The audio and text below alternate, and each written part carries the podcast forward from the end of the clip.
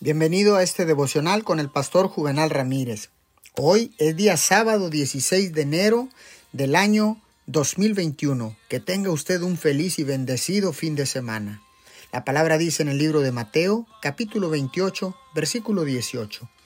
Jesús se acercó entonces a ellos y les dijo, Se me ha dado toda autoridad en el cielo y en la tierra. La fe que crea una oración poderosa es la fe que se centra en una persona poderosa. La fe en la capacidad de Cristo de hacer y hacer abundantemente es la fe que ora abundantemente. Fue porque quería inspirar su fe en su capacidad de hacer que Jesús dejó esa última y gran afirmación para nosotros como un reto resonante a nuestra fe. La fe es obediente, va cuando se le ordena, tal como hizo el noble que acudió a Jesús cuando su hijo estaba gravemente enfermo.